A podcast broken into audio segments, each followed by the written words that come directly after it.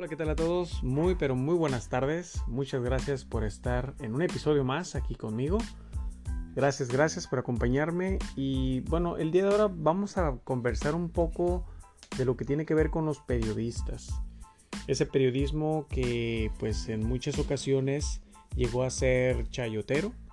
Un periodismo que tenía falta de ética, que no era profesional, que debido a esa gran corrupción que empezó a existir con los malos gobiernos y con los servidores públicos que se dedicaban pues a comprar eh, este tipo de personas profesionistas para pues de alguna manera mantener una imagen limpia, una imagen pues eh, clara para, para la gente que escuchaba y veía las noticias referente a algún servidor con pues una función muy importante. Y que pues muchos sí cayeron en este juego de, del soborno. Y que ahora en, en, la actualidad pues podemos ver como muchos se están pues ya dando a conocer los nombres eh, para quienes trabajaban, por qué hacían los, los telereportajes en los que pues bueno era alabado el gobierno que estaba en turno eh, obviamente gracias a esos millonarios sobornos que les estaban dando. Eh, pocos han sido realmente loables y confiables que se han dedicado a hablar con la verdad, con transparencia, con la dura verdad que nos ha pegado muy fuerte en nuestra sociedad, que ha pegado muy fuerte en la política, que ha pegado muy fuerte en el mundo porque parte de esa información que se divulgaba y que aún en la actualidad se divulga obviamente, eh, ha dañado la imagen de nosotros los mexicanos. Y la ha dañado ante los ojos de otros países. Eh, y el ejemplo más claro que tenemos es pues el país vecino, ya que pues nos hemos podido dar cuenta en diferentes y en muchas ocasiones cómo una persona de Estados Unidos viene a México con la idea de que en México cualquier cosa es posible en México con sobornos puedes hacer lo que quieras. En México puedes hacer desastres y destrozos y no te pasa nada. En México puedes obtener drogas y todo lo que tú quieras, armas. En México se puede violentar este, a las mujeres y no sucede nada. En México no existe la justicia, en México no hay leyes. Y esa serie de conceptos que muchos de estos extranjeros tienen y que ha dañado nuestra cultura.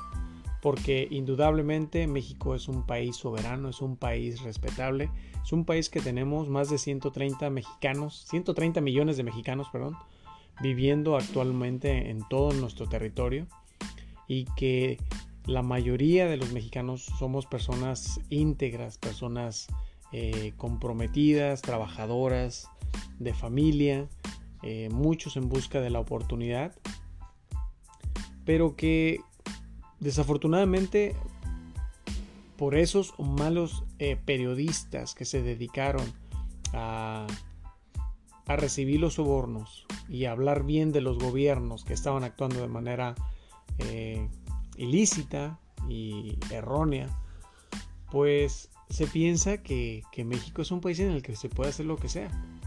Y obviamente no es así. En México tenemos nuestras leyes, y sí, hay una deficiencia en la ejecución de las leyes, hay una deficiencia, por ejemplo, en el personal judicial, en el cuerpo policíaco, ya que no llevan esa labor como debe de ser, por muchos factores. Aquí la verdad existen diferentes factores que conllevan a que nuestra sociedad fue dañada, dañada por todo eso que les vengo diciendo.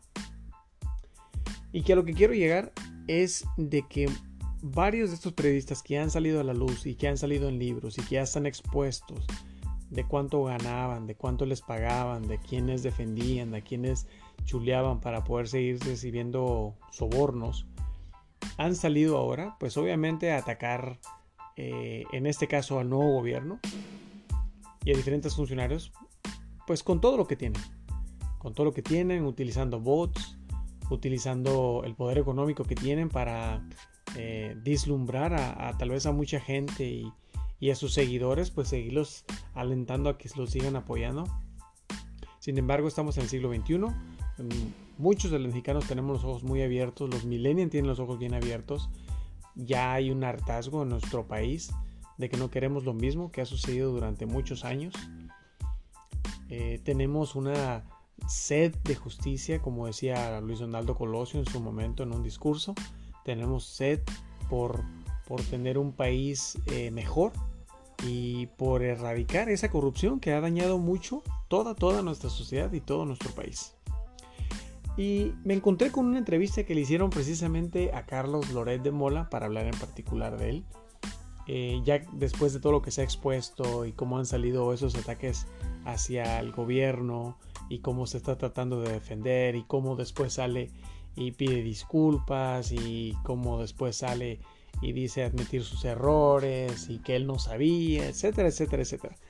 Y aún así, pues eh, ha demostrado que sigue siendo un periodista que no es loable, que es un periodista eh, que no tiene integridad en su trabajo, que no tiene profesionalismo, no tiene ética y que, pues bueno, es una viva prueba de todo lo que hemos vivido durante muchos años, desafortunadamente. Y él es uno, pero recordemos que hay muchos. Entonces en particular me encuentro una entrevista que le hacen y me gustaría que escuchen lo que él está respondiendo. Porque es muy interesante también conocer eh, esa personalidad de estas, de estas personas. Valga, se como muy redundante. El, el, punto de vista de cómo ellos lo ven. Porque pues obviamente si ya no reciben chayote, pues eso les pega en su bolsillo, en sus cuentas bancarias. Y empiezan a decir una sátira de, de estupideces con el perdón de ustedes, pero que son, son muy importantes que las conozcamos, porque de esa manera podemos tratar de entender cómo piensan, cómo ven las cosas, por qué hacen las cosas, e inclusive empiezas a conocer parte de la personalidad de estas eh, gentes que pues de alguna manera entraron a ese vicio o a ese círculo vicioso de la corrupción y que pues obviamente en donde hay mucho dinero hay mucha tentación. Y la mayoría, la mayoría cae, la mayoría pues no dice que no, simplemente acepta. Pero en un país con más de 30 millones de mexicanos viviendo en pobreza extrema, no es posible que gente eh, esté recibiendo más de un millón de pesos mensuales como salario, como sueldo, cuando tenemos esa escasez en la gente que necesita estudios, gente que necesita hogares, gente que necesita oportunidades, familias que no tienen servicios de salud, hogares que están eh, marginados y que no hay servicio de ningún tipo y que el gobierno los debe de garantizar para todos nosotros. Entonces, para no adentrarme un poco más, vamos a escuchar esta entrevista y ahorita al final hacemos más comentarios.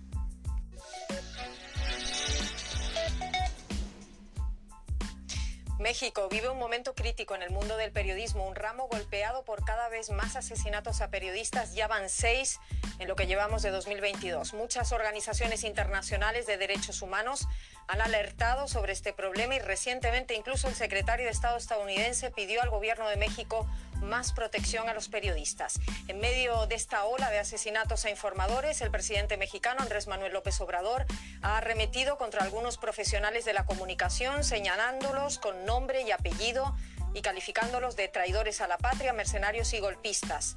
Hoy hablamos con uno de ellos, Carlos Loret de Mola. Bienvenido a nuestra entrevista de la semana aquí en DW en español. Muchísimas gracias a ustedes por invitarme. Muchos saludos.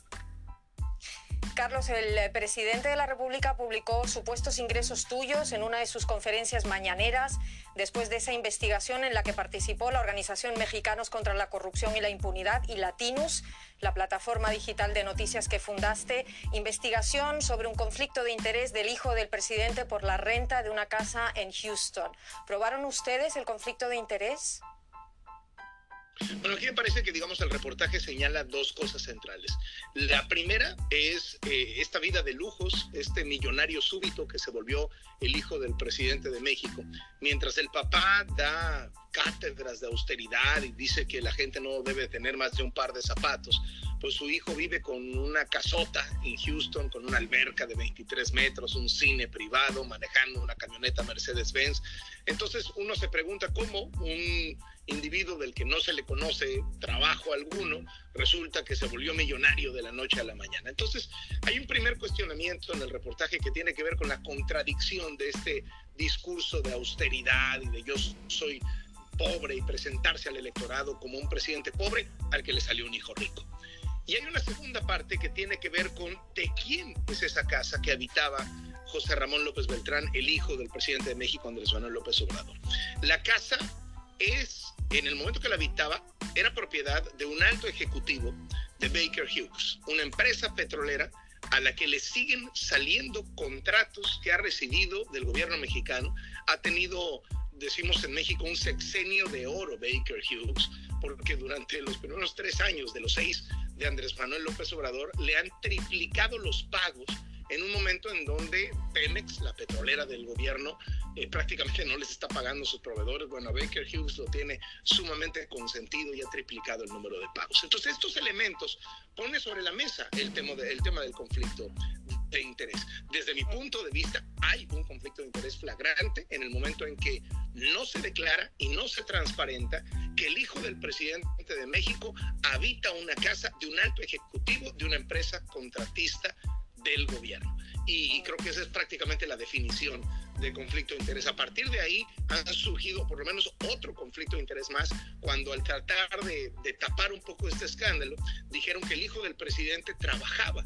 Así, ¿dónde trabaja? Pues resulta que en otra empresa cuyo de los hijos de un eh, empresario que es asesor de López Obrador, que ha recibido más de 100 licencias, permisos, renovaciones, concesiones durante el gobierno, y eso tampoco se había transparentado, tampoco se sabía y tampoco se había declarado según tengo entendido, Carlos, la Fiscalía ha abierto eh, una investigación, pero una auditoría externa a Baker Hughes em, ha descartado tener ese conflicto de interés. Em, yo me pregunto si a nadie le debería interesar cuánto ganas tú, em, y está claro que ese discurso de austeridad del presidente contradice y mucho la vida privilegiada del hijo, pero si a nadie le debería interesar cuánto ganas tú, ¿a quién le interesa eh, cómo vive el hijo del presidente de la República?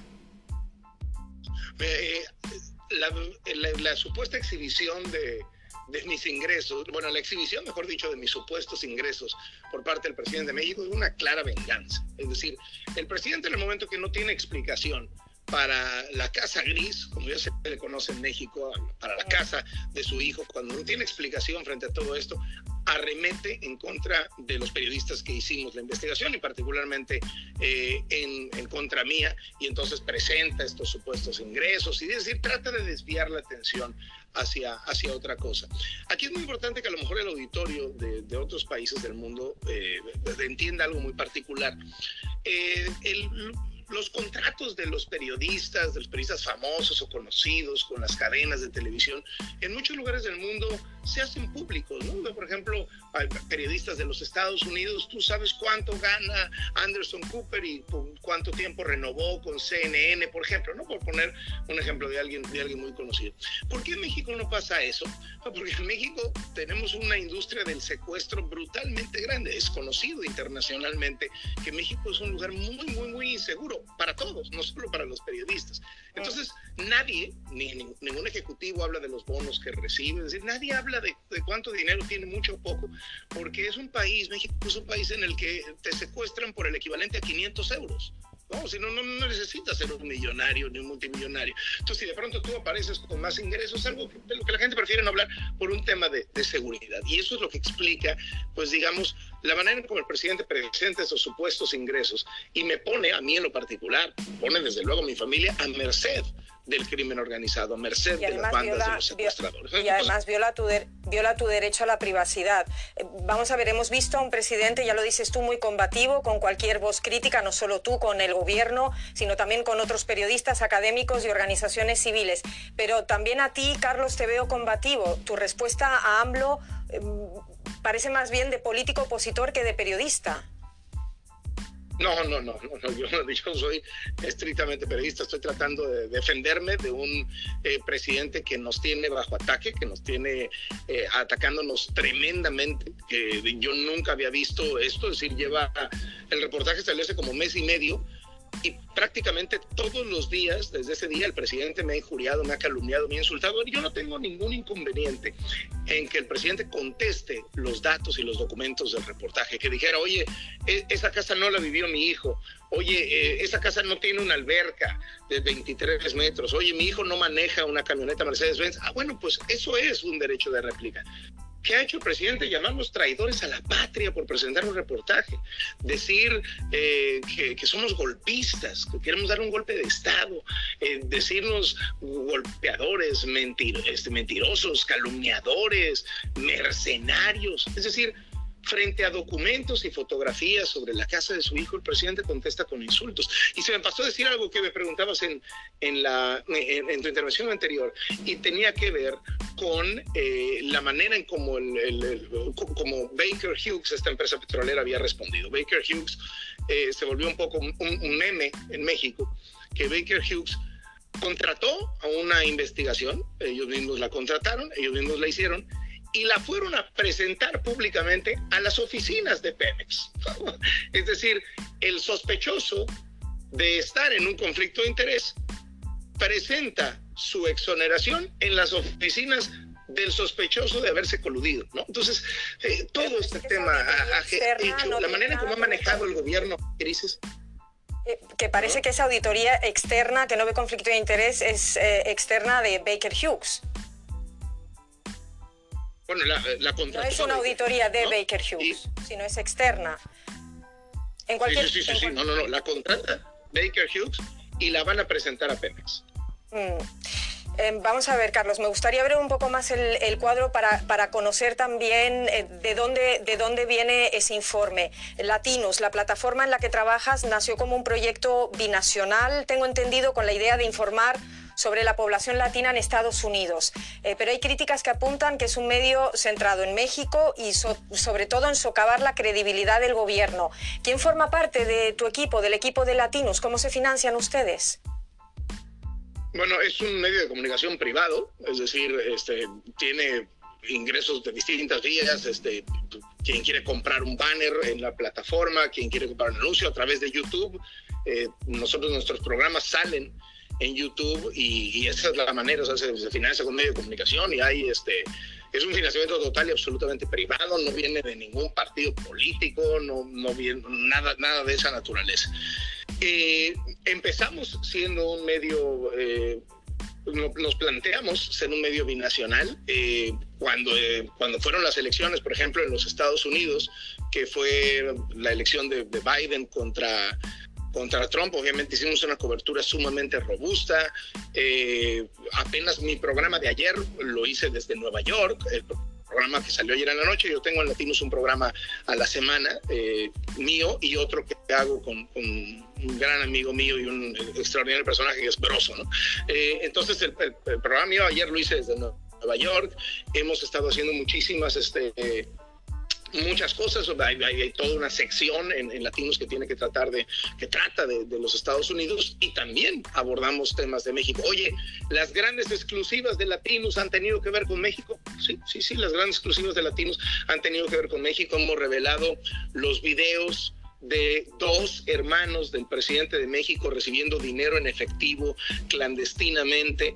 Hemos eh, revelado contratos ilegales en, la en el nuevo aeropuerto que está haciendo el presidente. Hemos revelado cómo el secretario particular del presidente y la administradora de Palacio Nacional aparecen en un carrusel de cash dando vueltas en una misma sucursal bancaria una y otra vez para depositar dinero en efectivo. Es decir, sí, las grandes exclusivas hasta este momento de Latinos han tenido que ver con, eh, con, el, con el caso México y es un grupo de reporteros eh, de periodistas, de investigadores y la otra parte, o sea, digamos, hay, hay tres piezas, ¿no? Los programas en donde hay, pues, está personajes como Broso, como María Scherer, Fernando del Collado, periodistas muy reconocidos, muy conocidos en este país. Luego está un área de investigaciones especiales, que es de donde han emanado muchas, eh, muchos de estos, digamos, golpes periodísticos.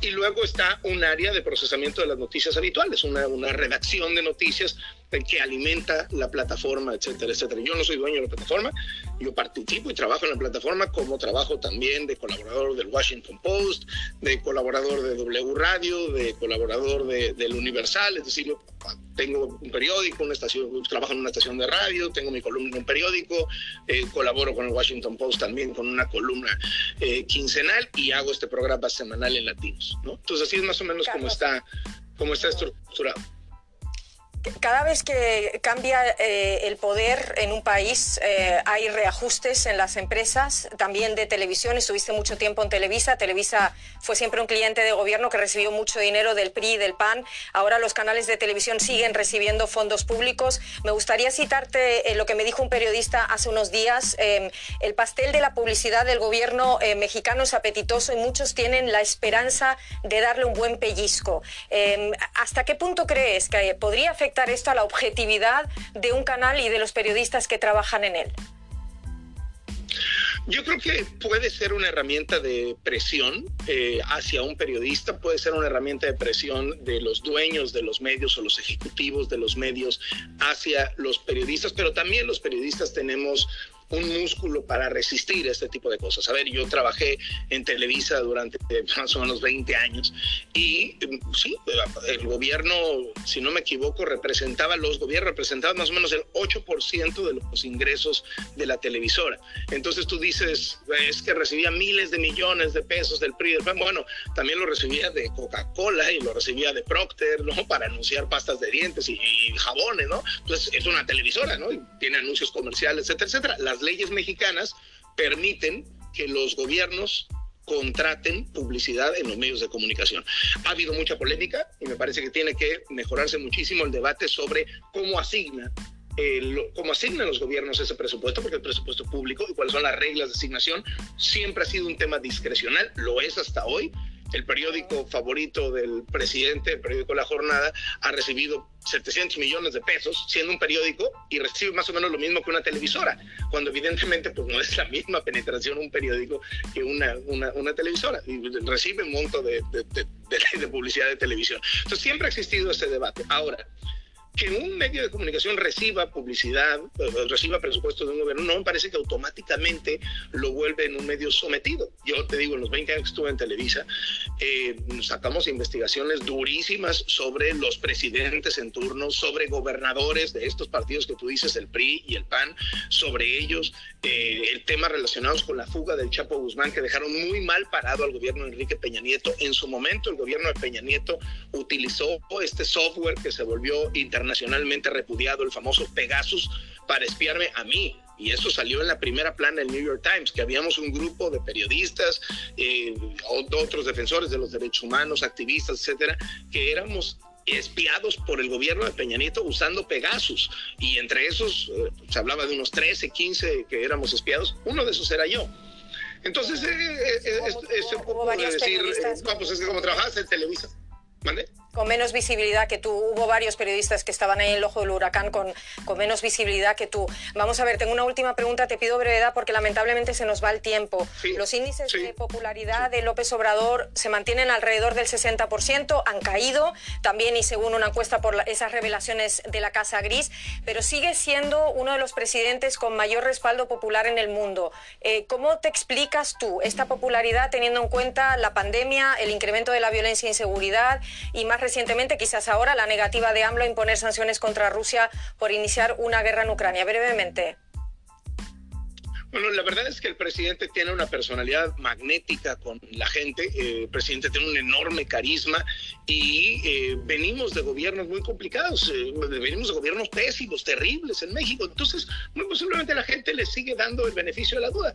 hay gente que no, o sea, para, al inicio de, su gobierno tenía 80% de popularidad en el promedio de las encuestas y ahorita el promedio de las encuestas marca 58%, es decir, ha, ha tenido una caída sustancial, 58% 4% sigue siendo una gran popularidad para un presidente en funciones eh, y creo que tiene que ver con, con, que el presidente es un muy buen eh, político en el manejo de medios, es muy bueno haciendo campaña, es muy bueno en el discurso, en la narrativa. Me parece que como gobernante per se, como administrador y ejecutor de políticas públicas, es, es muy malo, pero, eh, pero la gente le está dando todavía la oportunidad y me parece absolutamente razonable. Y ahí nada más quiero dedicar un instante porque eh, hemos hablado mucho de los ataques del presidente en mi contra y, y, esto la verdad palidece frente a lo que están experimentando muchos colegas. 30 periodistas han sido 31, han sido ejecutados durante el sexenio de Andrés Manuel López Obrador. Nunca habíamos tenido un arranque de sexenio tan violento para los periodistas de México y nada se compara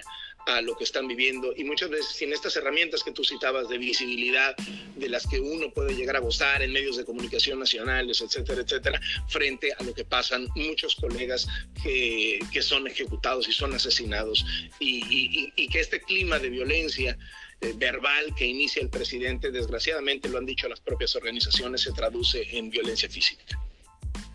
Muchísimas gracias, Carlos Loret de Mola, por concedernos esta entrevista. Gracias, un saludo. No, hombre, con mucho gusto, que les vaya muy bien, hasta luego.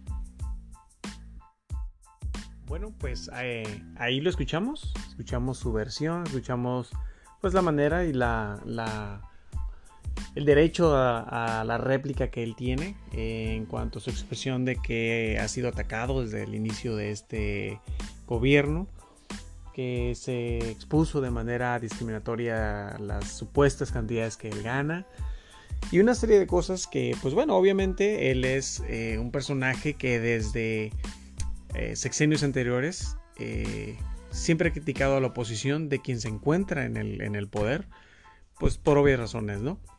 Entonces, muchos temas que se han ido tocando, que él volvió a tocar ahorita, como lo de la Casa Gris, que ya se han expuesto y que se malversa la información, eh, se comparte desafortunadamente eh, a través de las diferentes redes sociales y los medios de comunicación de manera alterada y que no se ha conocido, bueno, ya se conoce de lleno eh, que esta casa fue rentada por la esposa del hijo de, del presidente de la República, este, que sí fue rentada durante un tiempo, que pues obviamente es una propiedad grande, una propiedad extensa y que este, el hijo pues sí tiene una profesión, tiene una profesión que ha trabajado más de eh, 40 años, eh, bueno, él tiene alrededor de 40 y tantos años, pero que ha estado trabajando durante mucho tiempo.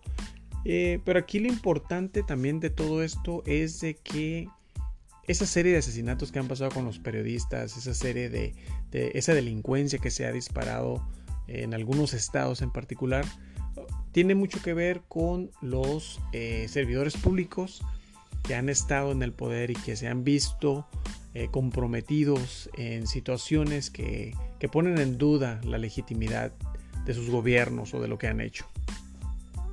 Entonces aquí hay mucha información que tenemos que estar revisando de manera detallada, de manera cuidadosa. Eh, y algo importante que, que expresa Loret de Mola eh, es eso, ¿no? Que en su plataforma Latinos y con el apoyo de Broso y otros periodistas, pues es un grupo de periodistas que están supuestamente eh, en contra de la corrupción, pero están realmente en favor de la corrupción. Porque si nos ponemos a ver todo lo que se ha expuesto desde que salió esta eh, información de quiénes son los treinta y tantos periodistas que recibían chayote, que eran parte de la corrupción, que favorecían a los gobiernos que se encontraban en el poder, eh, pues nos podremos dar cuenta ¿no? que así ha sido durante muchos años y podemos mencionar a muchos. Pero creo que ahorita el punto no es ese, el punto es realmente conocer este tipo de personajes que tienen una profesión, que en su momento, eh, como les dije, está la tentación por el dinero que se encuentra involucrado en esas grandes empresas, empresas multimillonarias, empresas que han estado, eh, pues ahora sí que proveyendo mucha información falsa, que han eh, simulado eh, información que ha dañado a, terceros. no olvidemos el caso de Florence Cassés y el señor Este Vallarta, quienes pues fueron supuestamente detenidos, que estaban en una propiedad de un cártel que en este momento no recuerdo su nombre. Eh, el señor Vallarta pues fue, fue este, torturado por Cárdenas Palomino, quien ya se encuentra en la cárcel.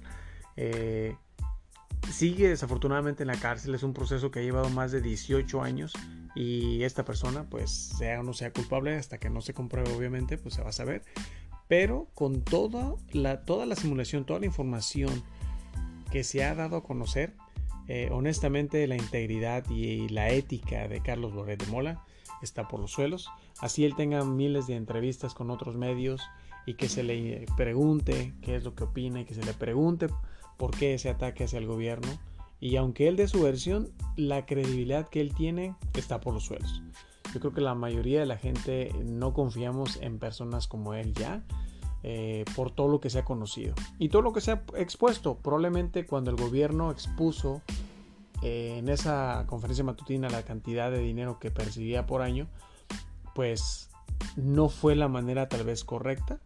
Eh, pero yo creo que en esta batalla campal, porque es una batalla entre medios y el gobierno o en su defecto el derecho de réplica de, un gobierno que está recibiendo constantemente ataques pues obviamente pues eh, iba a dar a conocer este tipo de información. Eh, y algo muy importante que no hay que olvidar es de que en todos los gobiernos siempre ha habido corrupción. En este gobierno hay corrupción Probablemente no a la misma magnitud como existió en, muchos sexenios anteriores. Sin embargo, la corrupción ahí está. ¿Por qué? Porque hay personajes que conocemos del pasado que siguen en posiciones muy importantes y que dejan mucho que desear. Y que aunque el gobierno de la actualidad eh, diga que son personas confiables, nosotros como mexicanos, después de tantos sexenios, tantos años de vivir esa corrupción, de, padecerla, pues obviamente hay un hartazgo y por ese hartazgo es que llegamos en el 2018 a tratar de, buscar algo diferente. Y en este, en este sexenio estamos buscando eso. Y lo que sí yo voy a aplaudir es de que durante todos esos, durante esos tres años, todo lo que se ha estado informando la mayoría de la información que sale, el cómo nos están diciendo que se utiliza el presupuesto, en el cómo sí se están aplicando los presupuestos en los programas sociales, en el cómo sí se está invirtiendo en las refinerías, en el cómo sí se está invirtiendo en los programas para los jóvenes, para los empresarios, eh, en el programa Sembrando Vidas, en cómo se está impulsando el apoyo a las personas de la tercera edad y discapacitados, a los niños y a las niñas, en cómo eh, el proyecto del tren Maya es un proyecto importante para nuestro país. Eh, el cómo buscar que la reforma eléctrica eh, garantice un servicio público que debe de, tener el gobierno para poderle facilitar y garantizar obviamente ese servicio a toda la población no debe estar eh, monopolizado por un sector privado, debe estar monopolizado por el gobierno, porque el gobierno tiene la responsabilidad a través del erario público, de los impuestos que nosotros pagamos, a eh, proveer ese servicio, ese servicio tan vital como es la energía eléctrica. Y así una, una infinidad de cosas que tenemos que ir contemplando y entender para que cuando este tipo de personajes como Loret de Mola, Ciro Gómez Leiva, López Dóriga, Enrique Krause y una infinidad de nombres que podemos ir mencionando, pues no nos vengan a cuentear. Sí tenemos que tener la mente muy abierta, conocer mucho lo que ha ido pasando en el pasado, valga redundancia nuevamente, lo que ha pasado en el pasado para que en el presente y en el futuro no nos vuelva a suceder.